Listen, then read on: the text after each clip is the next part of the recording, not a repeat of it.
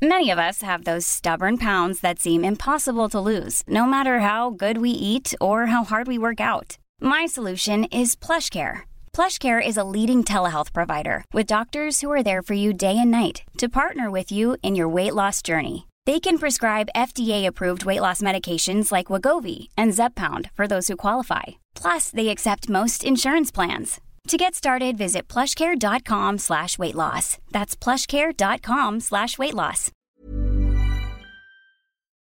Porque el mundo actual no se entendería sin la economía y los negocios.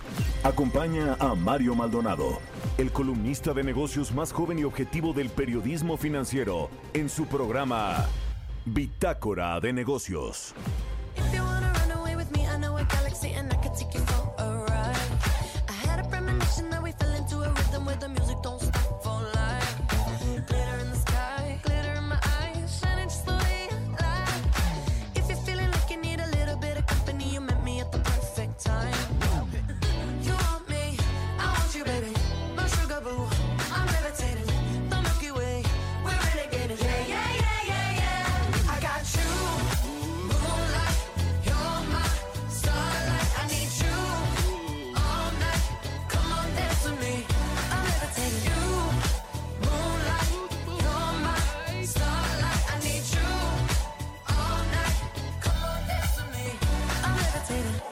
One of the greatest, ain't no debating on it. I'm still levitated, I'm heavily medicated. Ironic, I gave him love and they end up hating on me.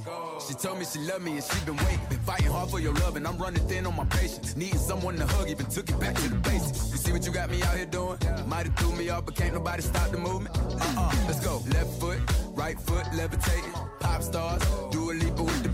I had to lace my shoes for all the blessings I was chasing. If I ever slip, I fall into a better situation. So catch up, go put some cheese on it, get out and get your bread up. They always leave when you fall, but you run together. Weight of the world on my shoulders, I kept my head up. Now, baby, stand up, cause girl, you. want me, I want you, baby. My sugar boo, I'm levitating. The Milky Way, we're renegading. Yeah, yeah, yeah, yeah, yeah. I got you. El resumen. Comunicado, el Banco de México destacó que el Senado de la República aprobó la designación de Victoria Rodríguez Ceja como miembro de la Junta de Gobierno para el periodo que iniciará el 1 de enero de 2022. El presidente de la Confederación de Cámaras Nacionales de Comercio, Servicios y Turismo, Héctor Tejada, advirtió que si el Senado de Estados Unidos aprueba el plan de créditos fiscales para vehículos eléctricos, el sector automotriz en México será perjudicado de manera grave y se quebrantará el espíritu de cooperación económica en la región. De acuerdo con la Cámara Mexicana de la Industria de la Construcción, alrededor de 2.500 empresas constructoras dejaron de desde marzo de 2020 a la fecha. Francisco Solares Alemán, presidente nacional de la CEMIC, dijo que si bien ninguna compañía grande como ICA entró en concurso mercantil, hubo 2.500 empresas que dejaron de facturar y ya no construyen. José Medina Mora, presidente de la Confederación Patronal de la República Mexicana, señaló que buscan que los trabajadores que se encuentran en la informalidad se sumen al sector formal para tener acceso a los salarios mínimos, ya que a través de esto hay mayores beneficios como acceder a la seguridad social. Empresarios y organizaciones rechazan nuevo impuesto a de reparto en la Ciudad de México, advirtieron los organismos y asociaciones empresariales que la iniciativa del gobierno de la capital del país tendrá un impacto negativo en la economía de negocios y repartidores.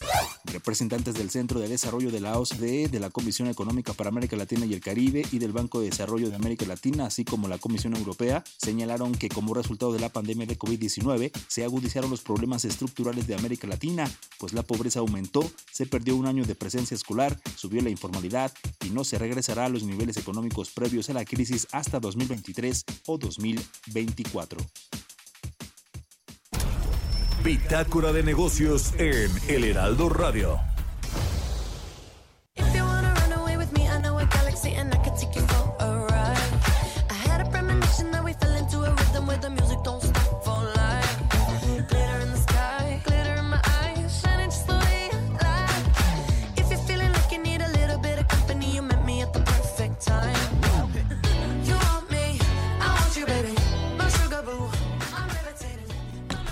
¿Qué tal? ¿Cómo están? Muy buenos días. Bienvenidos a Bitácora de Negocios. Son las 6 de la mañana con 7 minutos y estamos transmitiendo en vivo como todos los días aquí en la cabina del Heraldo Radio. Un saludo a todos los que despiertan tempranito, madrugan con nosotros aquí en las frecuencias del Heraldo Radio en Bitácora de Negocios. Comenzamos la barra informativa de El Heraldo Radio y comenzamos con música, aunque ya eh, tuvimos parte de la información, el resumen de Noticias con Jesús Espinosa.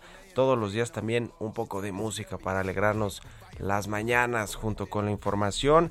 Estamos escuchando esta semana canciones de lo que más se escuchó en el mundo este año, en, la, de acuerdo con la compañía Spotify en el 2021, que ya ven que además hay estas listas de las canciones más escuchadas de cada cuenta de Spotify. Pero bueno, esta es de Dua Lipa con Da Baby, se llama, y la canción se llama Levitating, así que vamos a estarla escuchando y vamos a hablar eh, también con Germán González de la Canirac sobre el tema de la inflación y cómo le ha pegado a los restauranteros que estaban en plena recuperación y que parece ser que va, van a tener también problemas con el asunto de los precios o están teniendo ya problemas. Vamos a transmitir también aquí una entrevista que hicimos la semana pasada con Iván Pliego, presidente de la CONSAR, con respecto a las comisiones de las sabores. Hemos hablado de este tema mucho aquí en el programa. Si ustedes dirán, pues, ¿por qué tanto, tanto el tema de las afores? Bueno, la verdad es que sí es importante eh, lo, que, lo que tiene que ver con el retiro, con las pensiones y con los cambios que han habido en, el sector y en los reguladores. Así que vamos a presentarle parte de esta, de esta entrevista. Vamos eh, a hablar sobre las compañías que obtuvieron eh, calificaciones en programas anticorrupción en México. Y hablando de corrupción, dos medios de Reforma y el Universal pues traen notas muy importantes ahí con respecto a Santiago Nieto, el titular de la Unidad de Inteligencia Financiera, ex titular. Eh, habla ahí de un presunto enriquecimiento ilícito y el Universal, eso lo publica en Reforma y el Universal publica unas investigaciones sobre la fortuna también o la riqueza del actual fiscal Alejandro Gertz Es la guerra cruzada que casi siempre tuvieron Santiago Nieto y Alejandro Hertzmanner, pero si esto le sumamos lo de Alejandro Esquer de la semana pasada y los depósitos en efectivo en el carrusel, pues vaya que la corrupción está saliendo a flote y con todo en este, en este sexenio del presidente López Obrador. Y bueno, vamos a platicar también con Roberto Aguilar, como todos los días, los temas financieros más relevantes. Quédense con nosotros aquí en Bitácora de Negocios. Vámonos a otra cosa.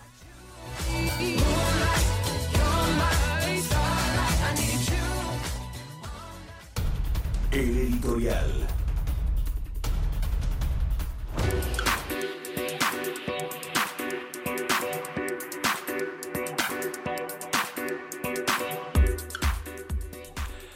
La semana pasada, se acuerda, hubo esta reunión entre los empresarios del Consejo Asesor del presidente López Obrador y el presidente la convocó Poncho Romo.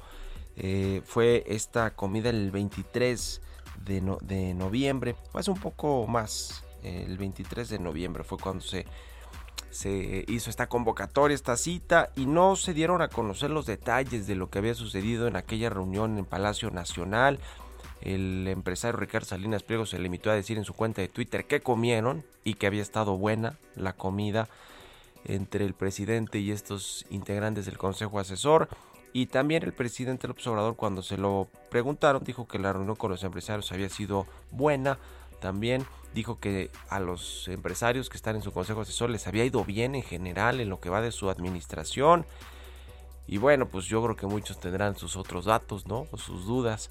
Porque además a, prácticamente todos los ha eh, también exhibido, criticado, fustigado en sus conferencias matutinas o públicamente, vamos a decirlo, con renegociaciones de contratos, en fin.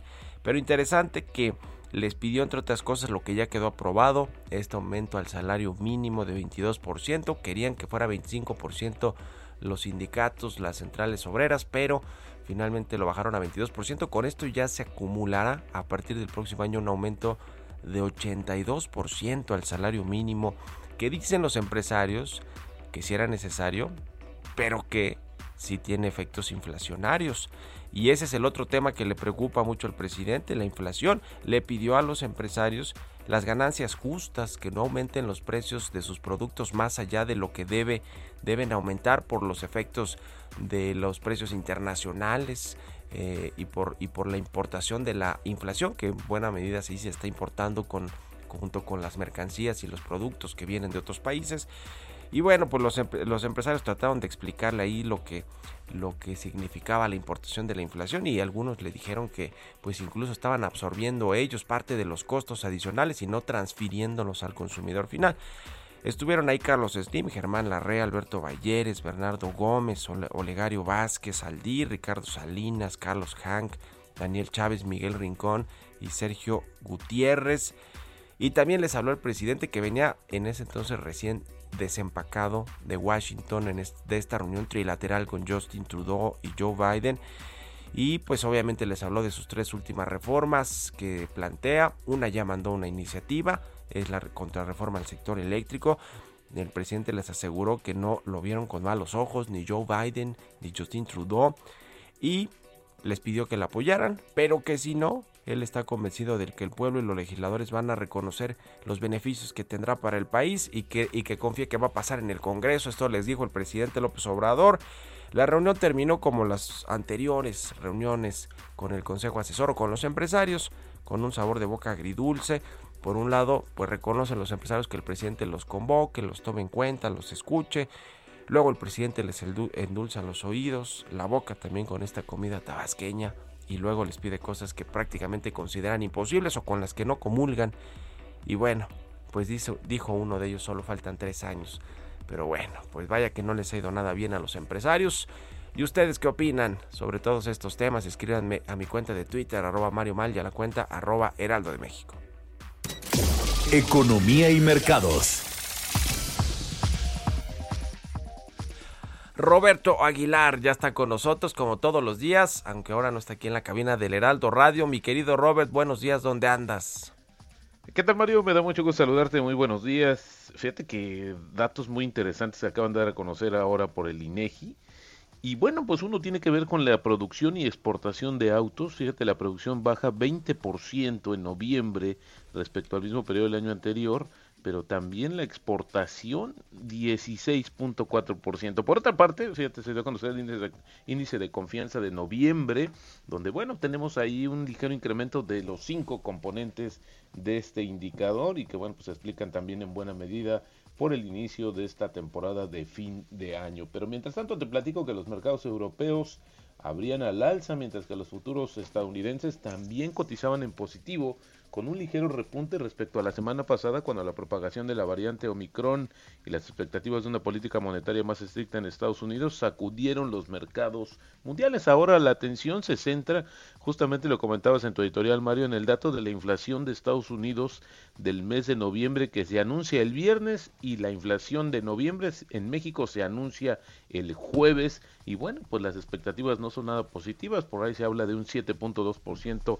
a tasa anual, es decir, la inflación se mantendrá por arriba del 7%. Y bueno, fíjate que también la variante Omicron del coronavirus se ha extendido alrededor de un tercio de los estados de Estados Unidos, pero la versión Delta sigue representando la mayoría de los casos de COVID en todo el país.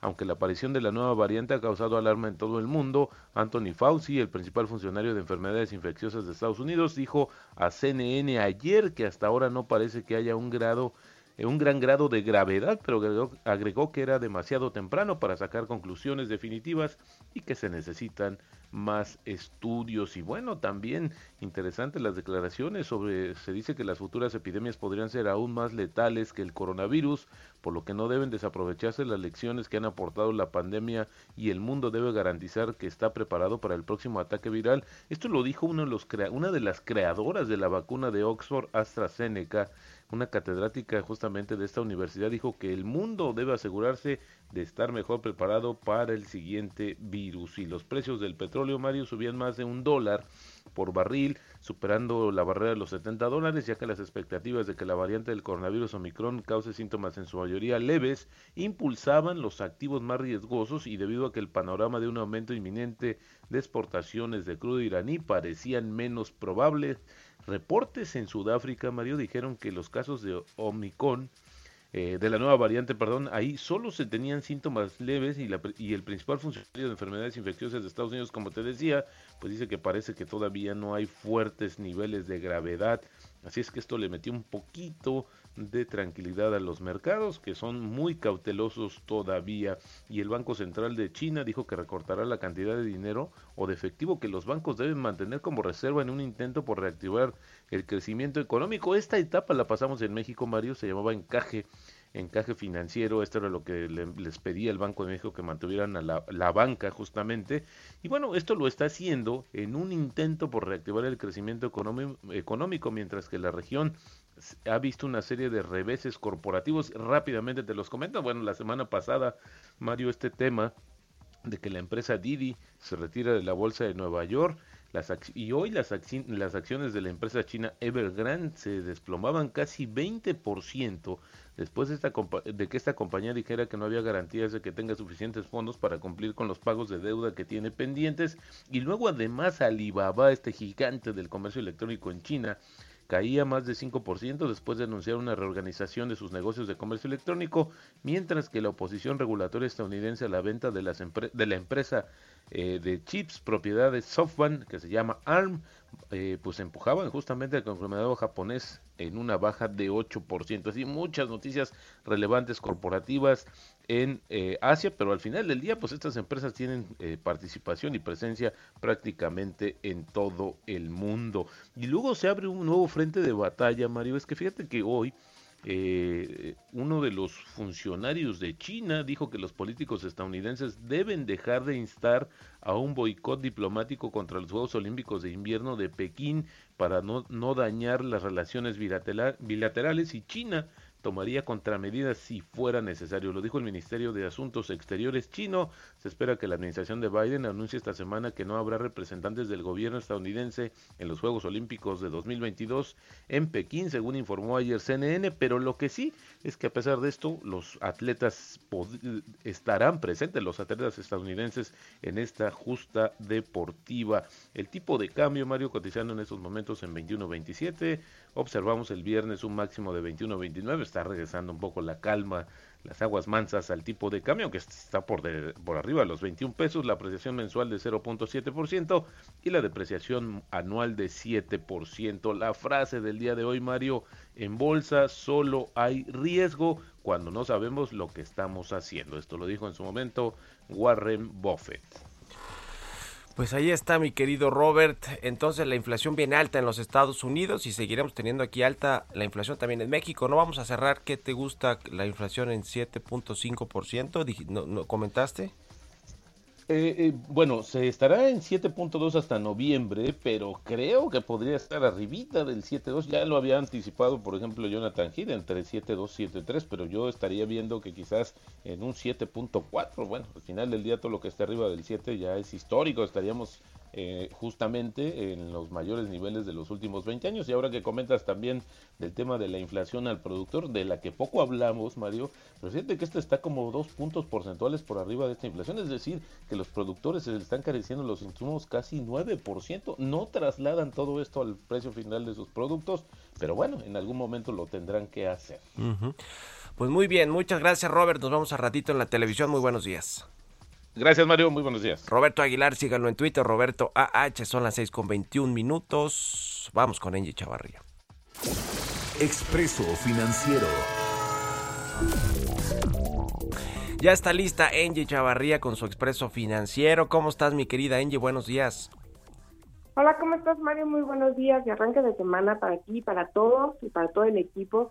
Hoy vamos a hablar de un tema que realmente pues ha venido eh, pues suscitándose durante los últimos dos años y una de las cuestiones que se han preguntado mucho las empresas, Mario, es por ejemplo por qué los millennials están renunciando a sus trabajos o fueron, al igual que las mujeres, las principales en ser desplazadas tras la pandemia.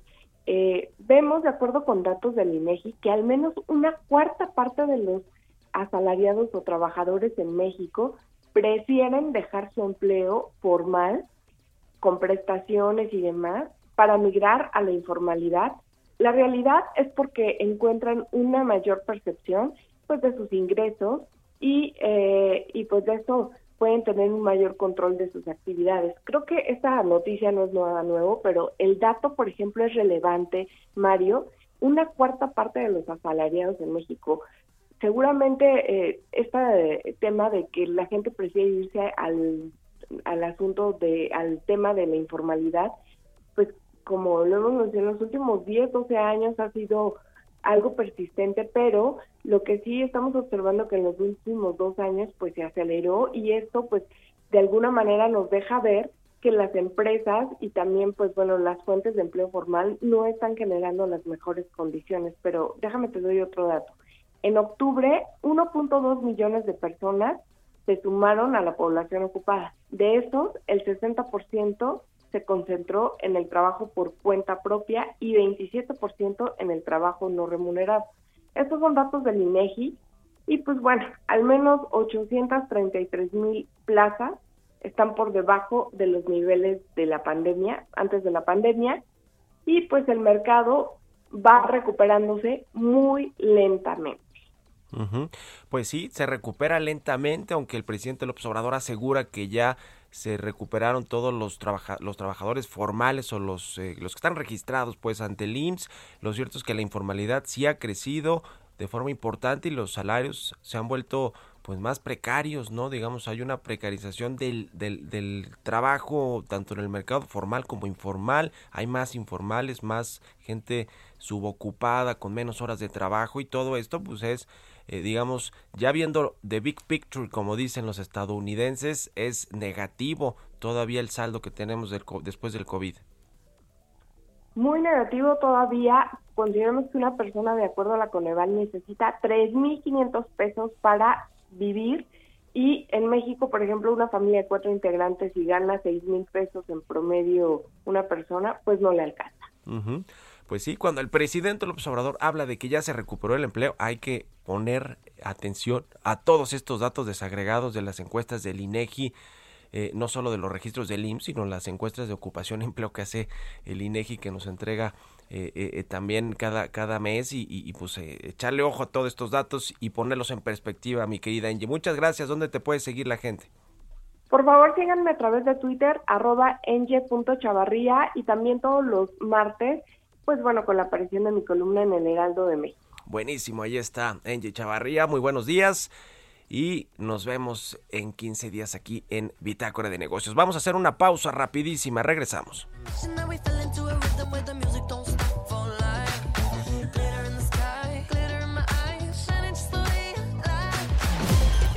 Continuamos en un momento con la información más relevante del mundo financiero en Bitácora de Negocios con Mario Maldonado. Regresamos. Heraldo Radio. Estamos de vuelta en Bitácora de Negocios con Mario Maldonado.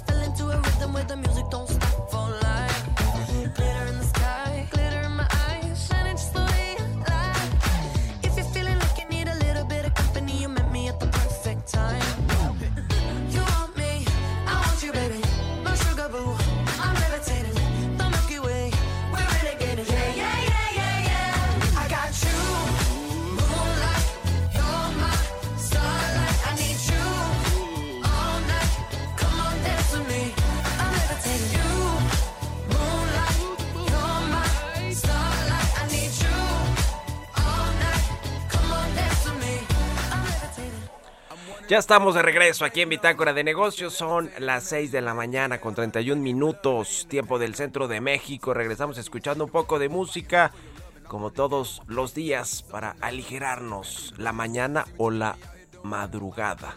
No, ya tempranito, a las 6 ya mucha gente y, y nos escuchan y se ha reflejado eso en la audiencia y estamos muy muy agradecidos y contentos con todos los que despiertan tempranito a escucharnos, ya sea en sus casas, en sus automóviles, yendo al trabajo, al gimnasio, corriendo o en el podcast que también nos, nos dicen mucho del podcast que se publica pues prácticamente en todas las plataformas de podcast eh, y, bueno se publican ahí los programas del Heraldo de México, del Heraldo Radio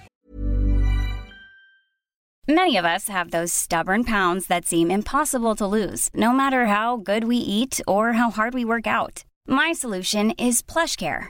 PlushCare is a leading telehealth provider with doctors who are there for you day and night to partner with you in your weight loss journey. They can prescribe FDA-approved weight loss medications like Wagovi and Zepbound for those who qualify. Plus, they accept most insurance plans. To get started, visit plushcare.com slash weight loss. That's plushcare.com slash weight loss. por supuesto este con el que abrimos la barra Bitácora de Negocios. Estamos escuchando a Dua Lipa y a Da Baby con esta canción que se llama Levitating, es una de las más escuchadas en el 2021 según la plataforma de Spotify de Music and Streaming. Así que estamos escuchando esta canción y con esto nos vamos al segundo resumen de noticias con Jesús Espinosa.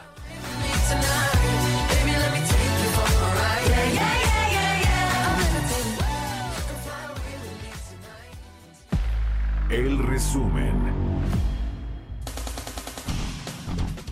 La Coparmex Ciudad de México manifestó su preocupación y rechazó las propuestas de nuevos impuestos que se incluyen en la normatividad de posibles ingresos para 2022 enviadas por el gobierno de la ciudad al Congreso local. Manuel Romo, director general de Citibanamex, informó que se identificó 25 empresas con presencia en China que eventualmente pueden trasladar parte de su producción a México. Expuso que las características que tiene nuestro país son únicas para que se integren cadenas productivas a México que puedan surtir a Estados Unidos. La Comisión de Electricidad formalizó con la empresa Andritz, en conjunto con generadores mexicanos, Hidroproject de México y Sistemas de Energía Internacional, el contrato para modernizar y repotenciar nueve centrales hidroeléctricas, cuyos trabajos arrancaron desde el 30 de noviembre para que las plantas repotenciadas entren en operación a lo largo de 2023 e inicios de 2024. El Fondo Monetario Internacional advirtió sobre las crecientes presiones sobre los precios y la nueva incertidumbre causada por la variante Omicron del COVID-19 y dijo que los banqueros centrales de Estados Unidos deberían centrarse más en los riesgos de inflación. De acuerdo con el documento Perspectivas Económicas de América Latina 2021, en la región, las personas que viven con bajos ingresos aumentaron en 32 millones que antes del COVID-19, con ingresos medios bajos disminuyó en 7 millones, quienes tenían un ingreso medio alto disminuyeron en 4 millones y los de ingresos altos registraron una baja de 2 millones.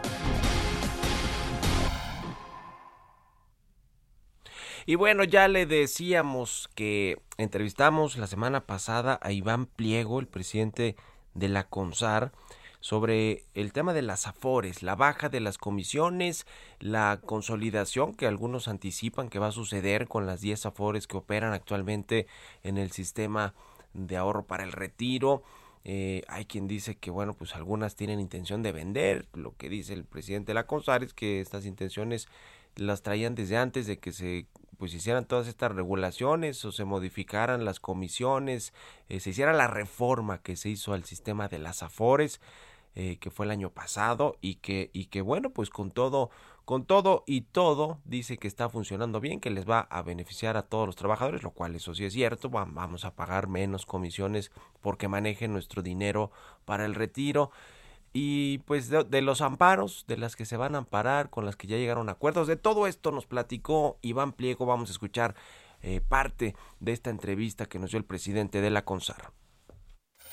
Mario Maldonado en Bitácora de Negocios pues bajaron las comisiones, por lo menos ya es un acuerdo que está en firme a partir del próximo año. El promedio de la comisión que cobran las afores a los que tenemos una cuenta pues va a bajar. Platícanos un poquito los detalles y cuáles son pues los beneficios que tendrán finalmente los trabajadores con esta eh, con esta nueva política que ustedes propusieron allá en la CONSAR. Primero que nada, debo señalar, estimado Mario, que lo que hicimos fue alinear la metodología que eh, se utiliza para determinar el nivel de cobro de comisión a lo establecido en la ley eh, que fue aprobada en diciembre de 2020. Y la metodología dio como resultado esta reducción, que es una reducción considerable, eh, de 23 puntos base, uh -huh. lo que es una magnífica noticia para los 70 millones de cuentavientes que tiene todo el sistema, eh, las cuentas que administran las 10 afores que existen. Esta disminución de 23 puntos base, grosso modo, eh, estamos hablando de 12 mil millones de pesos que se mantendrán en las cuentas de los trabajadores, mejorando eh, también de manera general en un 6% su tasa de reemplazo. Esto es un, eh, una buena noticia, digo, eh, pero no es suficiente todavía pensando en el objetivo del sistema que es pues mejorar el nivel de eh, ingreso que tengan los trabajadores al momento de su retiro. Esta disminución no solamente está alineada a la ley, como digo, sino que eh, recupera la tendencia que históricamente llevaba eh, el sistema en la reducción de la comisión y que desde 2015 se hizo muy lento. Entonces, eh, lo que hizo la ley y lo que hicimos nosotros fue alinear eh, y recuperar esa tendencia. Y es un trabajo que hemos realizado, pues también no solamente de la mano de eh, las eh, entidades públicas, sino de la mano del sector, porque junto con la reducción de la comisión, del cobro de comisión, hemos iniciado desde hace dos meses y medio un proceso de revisión para bajar los costos de las afores, costos regulatorios, costos o gastos en términos de promoción comercial y también en un, eh, área que es muy importante, más técnica, pero que representa muchos recursos, la reserva especial de las administradoras. Se liberaron varios puntos de reserva en virtud de la madurez del sistema, en virtud de la solidez que eh, se ha mostrado y de la eh, posibilidad de que no se utilicen todos los recursos en virtud de su crecimiento. Son más de 5.2 billones de pesos los que administra el sistema. Y en conjunto, esas medidas eh, rebasan eh, como ahorros de todas las AFORES los 9.500 millones de pesos. De tal suerte que hay una eh, transición hacia esta nueva etapa que no afecta a las AFORES y que beneficia de manera muy importante a los 70 millones de cuentavientes que hay en el sistema. La comisión quedó en un promedio de 0.53%, si no mal recuerdo, y hay una pensionista que tú fuiste director de esta, de esta AFORE de pensionista que incluso está más abajo del promedio de las, de las otras nueve AFORES del sistema.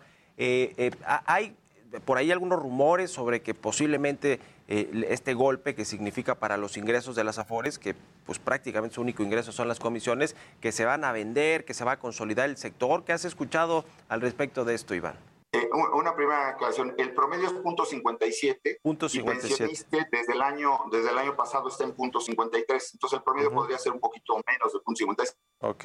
7.56, 6, una cosa así, aproximadamente. Falta todavía la determinación de una eh, de la comisión que va a cobrar una, una última afore, nueve ya están eh, autorizadas. En cuanto a algún proceso de consolidación, la verdad es que desde hace años, lo sabemos, este, pues porque estando en el ambiente financiero y particularmente de las afores, había una o dos afores que estaban ya con la idea de este, hacer algún tipo de, de consolidación ellas mismas, ¿no? De, de venta o de... Eh, esto, esto no ha sucedido y la verdad es que por razón de la disminución de la comisión no tendría por qué eh, pues ni acelerarse ni detenerse. Entonces es un proceso eh, paralelo como he comentado, la reducción de la comisión, que efectivamente son los únicos ingresos que tienen las administradoras, no significa que, que, alguna pueda estar por debajo de su nivel de flotación, vamos a llamarle así. Ninguna está contra las cuerdas, todas tienen una rentabilidad. El sector es eh, de los más rentables que hay en el sistema financiero y eh, tienen margen más que suficiente. Yo te podría decir, de, de acuerdo a los estudios que tenemos, que existe todavía margen, pero no se trataba simplemente de bajar arbitrariamente, sino de alinear lo que decía la ley a la metodología uh -huh. que eh, determina el nivel de comisiones. Como sabremos, la ley aprobada el año pasado ahora tiene referencias internacionales, que son las experiencias de Estados Unidos, de Chile y de Colombia particularmente, y que son las que dan como consecuencia en una metodología sencilla, replicable, transparente, eh, este nivel de punto 57. Entonces, que se diera un proceso de consolidación o de fusión o de venta de alguna de las administradoras no tiene absolutamente nada que ver con el proceso de disminución de la comisión. Por el contrario, eh, la idea es que al decidir atender una de las grandes y graves deformaciones del sistema, que era esta eh, visión más comercial que financiera, ¿no? Eh, donde la búsqueda, la rebatinga, vamos a llamarle, de las cuentas, eh, había deformado eh, el sentido eh, que le dio origen a el sistema en su conjunto. Entonces, eh, estamos reorientando para que la competencia se dé en términos de los rendimientos que ofrecen las AFORES en términos de la calidad de los servicios que ofrecen a sus cuentavientes. Sí. Y no en Las eh, pues, comisiones que cobran, ¿no? llevar y traer las cuentas. Así es. Entonces, eh, la idea es que se fortalecerá el sistema en su conjunto, que ese es el propósito, teniendo el interés de los trabajadores en el centro de todo el sistema. Y hablabas de una de las afores que todavía no se sabe cuánto va a cobrar de comisión, porque creo que es la que se va a amparar, ¿no? La Afore de Banco Azteca, que ha dicho que va a seguir un proceso jurídico ante estas nuevas regulaciones que reducen la comisión finalmente que cobra el promedio del sistema de ahorro para el retiro. ¿Qué hay de eso? ¿Se puede parar? ¿Cuánto tiempo eh, va a durar? ¿Intentaron negociar antes con ustedes? En fin, ¿qué, qué, qué sucedió con este tema? Son, son dos afores. Son dos. Eh, voy a comentar, este es el, el caso de Afore Azteca que tú has señalado, Ujú. que inició en el mes de julio-agosto un, un proceso, eh, pero al momento de hacer la, la propuesta abre la posibilidad para que este, se aplique el promedio derivado de la metodología y ya se aprobó en su caso, este, ya es, es- es conocido, lo dimos a conocer el, el lunes pasado, eh, también está en ese nivel de punto 57. El otro caso y el que está pendiente de definir es el de Afore Coppel, eh, Sí. que seguramente irá a- al nivel de, eh, pues del promedio del sistema, que es el que señalaba yo de un poco menos del punto 57. En ambos casos decidieron seguir eh, procesos eh, jurídicos, eh, buscando amparos contra distintas, o, la ley o la metodología, etcétera. Y bueno, esa es una línea de carácter jurídico que se debe de seguir y que estamos atendiendo también en los términos debidos de- del- del proceso, pero que, señalo, son una vía distinta de eh, pues eh, las autorizaciones y el cobro que tendrán que hacer las eh, AFORES a partir del primero de enero de 2022. Eh, de tal suerte que, siendo dos líneas distintas, eh, lo que tenemos claro y lo que va a suceder ese día primero de enero es que ese nivel de cobro de comisión va a beneficiar a todos los cuentavientes Ujú. y los procesos este, jurídicos o, este, pues, se van a resolver en, en su debido tiempo y conforme a, la atención del debido proceso. Por último, Iván Pliego, estamos platicando con Iván Pliego de la CONSAR, el presidente del regulador del sector de las AFORES de- o del sistema de ahorro para el retiro. Quiero preguntarte ahora sobre las pensiones públicas, porque se hizo ya una reforma en el tema de las AFORES, va a haber una mayor contribución por parte de los patrones, también cambió el tema de la edad, ahora con, el, con las comisiones, pero están ahí las, las pensiones eh, públicas que, que pusieron una bomba de tiempo para las finanzas de- del país. ¿Hay pensado, planeado hacer algo en este sentido? Bueno, como sabemos, eh, yo me refería a la, a la ley aprobada en diciembre pasado y efectivamente es lo que tú señalas.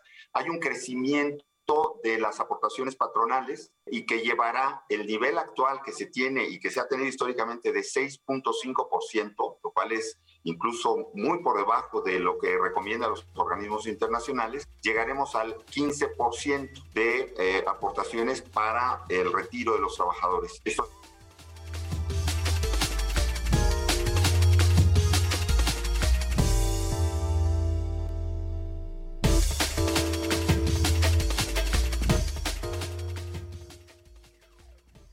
Empresariales.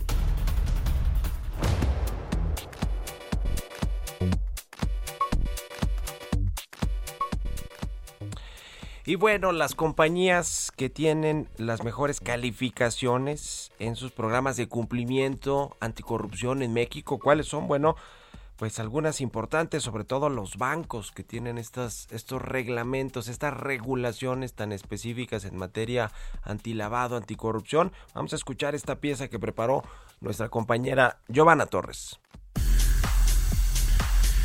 La quinta edición del análisis de las políticas de integridad de las 500 empresas más relevantes del país reveló que 22 empresas obtuvieron la máxima, 11 de ellas mexicanas. Total Play, Citibanamex, Scotiabank y BBVA fueron de las compañías que obtuvieron la máxima calificación de 100 puntos en sus programas de cumplimiento anticorrupción en México.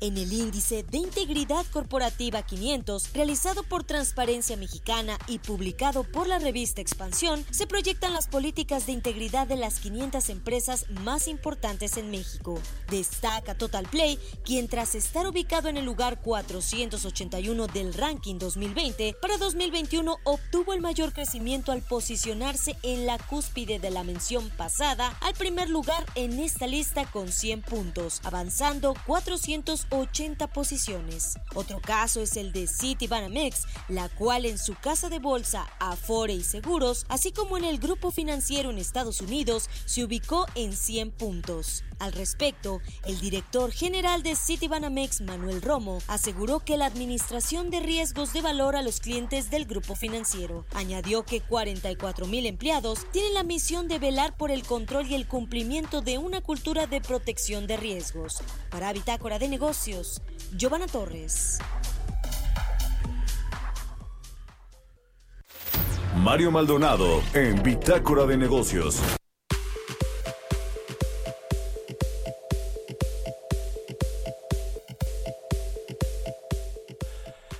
Y bueno, salieron dos datos importantes hace ratito, hace unos minutos, en el INEGI, que son muy madrugadores, igual que nosotros, nuestros amigos del INEGI, con los datos los, de los indicadores importantes. Salió la venta, la producción de autos para el mes de noviembre fue de 248.960 unidades, las que se produjeron en noviembre, un retroceso de 3.4% anual, es decir, con, eh, con, respecto a un mes anterior, el mes de agosto, y a tasa anual, es decir, comparando noviembre de este 2021 con noviembre del 2020, tuvo una caída de 20.3% la producción de autos en México. ¿A qué se debe?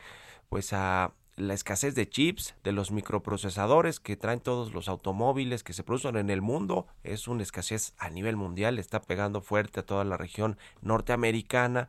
También los paros que han habido en las empresas, los paros de labores, los paros técnicos, tanto por los contratos colectivos de los trabajadores como por esta situación de escasez de productos de materias primas de los semiconductores para los autos, así que pues mal y de malas esta industria de autos nuevos. Ayer, por cierto, el presidente López Obrador, o este fin de semana que anduvo de gira en Michoacán con el gobernador eh, Ramírez Bedoya, pues dijo que le dio el banderazo de salida también para que se regularicen estos autos chocolate que llegan a México de los Estados Unidos. Les dijo ahí junto con el gobernador que tienen hasta el 31 de diciembre de este mes para traer los autos y legalizarlos por 2.600 pesos, me parece que es lo que van a pagar por cada automóvil. Es decir, legalizando el contrabando, así, tal cual. Y este pues es otro golpe a la industria mexicana, sobre todo a la de pues venta de autos nuevos, que quizá no es necesariamente el mismo mercado de quienes compran un auto de chocolate, pero sí,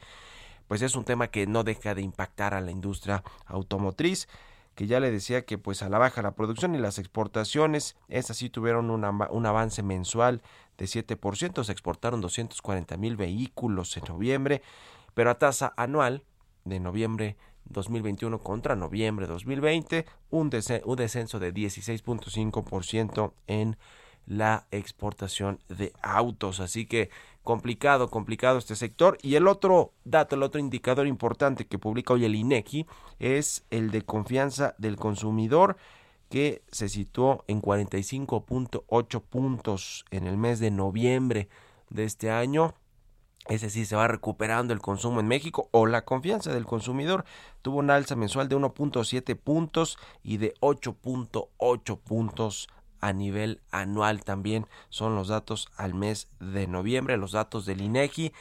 Y bueno, pues eh, importante esto de, de, la confianza del consumidor, que es pues eh, eh, como su nombre lo dice, la confianza que tienen los mexicanos con respecto a sus gastos futuros, a la compra de electrodomésticos, a la adquisición de vivienda, de automóviles, con todo lo que está sucediendo todavía en el mundo y esta eh, pues nueva cepa del COVID-19 llamada Omicron que puso ya en alerta a los países, en incertidumbre a los mercados y también el tema de la inflación, que ese es el otro pues eh, el otro problema global económico que estamos viendo en el mundo y que ya el Fondo Monetario Internacional y los bancos centrales de economías emergentes como, como México. La semana pasada tuvimos muchos comentarios de los integrantes de la Junta de Gobierno del Banco Central, pues reconocieron que la inflación enfrenta mayores desafíos ante el riesgo de que sea más duradera y no transitoria, como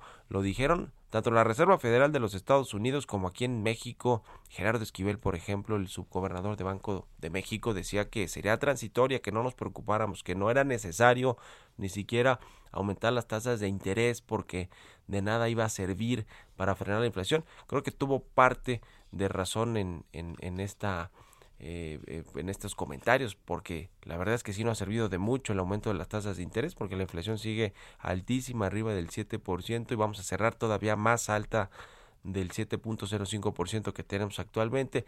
Pero por el otro lado, pues imagínense no haber subido las tasas de interés, quizás, quizás hubiera disparado todavía más la inflación en México, como en Estados Unidos, como en muchos otros países, es un problema global que tiene que ver con la reapertura prácticamente de todos los sectores económicos y de las industrias y de la pues el crecimiento de la demanda. Una mayor demanda pues implica también mayores precios y esto pues hace que aumenten los bienes y los servicios en el mundo. El tema de los energéticos el precio del petróleo que va para arriba en México el petróleo la gasolina, la electricidad, el gas LP, todos estos componentes importantes de la inflación han subido. Los productos agropecuarios también por el precio de los granos a nivel internacional.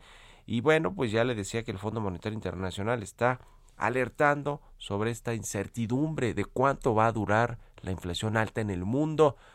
No es tan transitoria, no ha sido nada transitoria y esta presión pues ya está integrada a los análisis, a las proyecciones de crecimiento y de recuperación que tienen en el Fondo Monetario Internacional, no solo para países emergentes como México, para los países desarrollados como Estados Unidos y muchos europeos algunos asiáticos, que bueno, pues nos, nos muestran que la recuperación económica sí ha tenido muchas consecuencias importantes, entre otros asuntos por el tema de las presiones inflacionarias, por el alza de las tasas de interés en el mundo. Se está encareciendo el dinero porque eso es lo que eh, significa un alza de tasas, que el dinero eh, paga mejores rendimientos a los inversionistas, por ejemplo, a los que tienen bonos del, de los gobiernos eh, y, y también pues esto significa más dinero caro para quien pues obtiene un crédito o pide un crédito a tasa variable, en fin, es un tema importante. Dejamos pendiente ahí la entrevista que teníamos con Germán González, presidente de la Canidad, para platicar precisamente el tema de la inflación en los alimentos y cómo se está traduciendo esto a los restaurantes también tan golpeados, tan vapuleados por la crisis del COVID-19. A ver si la retomamos mañana. Pero se nos acabó el tiempo en este lunes aquí en Bitácora de Negocios. Muchas gracias por habernos acompañado este día. Se quedan aquí en las frecuencias del Heraldo Radio con Sergio Sarmiento y Lupita Juárez. Nosotros nos vamos a la televisión, al canal 10 de la televisión abierta, las noticias de la mañana y nos escuchamos aquí mañana tempranito en punto de las 6. Muy buenos días.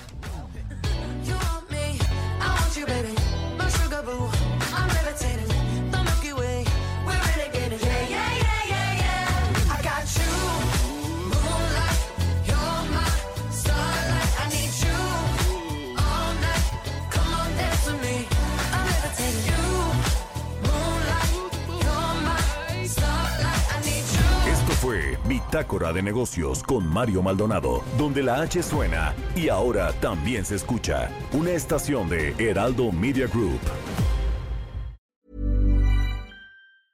Normally, being a little extra might be a bit much, but not when it comes to healthcare. That's why United Healthcare's Health Protector Guard fixed indemnity insurance plans, underwritten by Golden Rule Insurance Company, supplement your primary plan so you manage out of pocket costs. Learn more at uh1.com.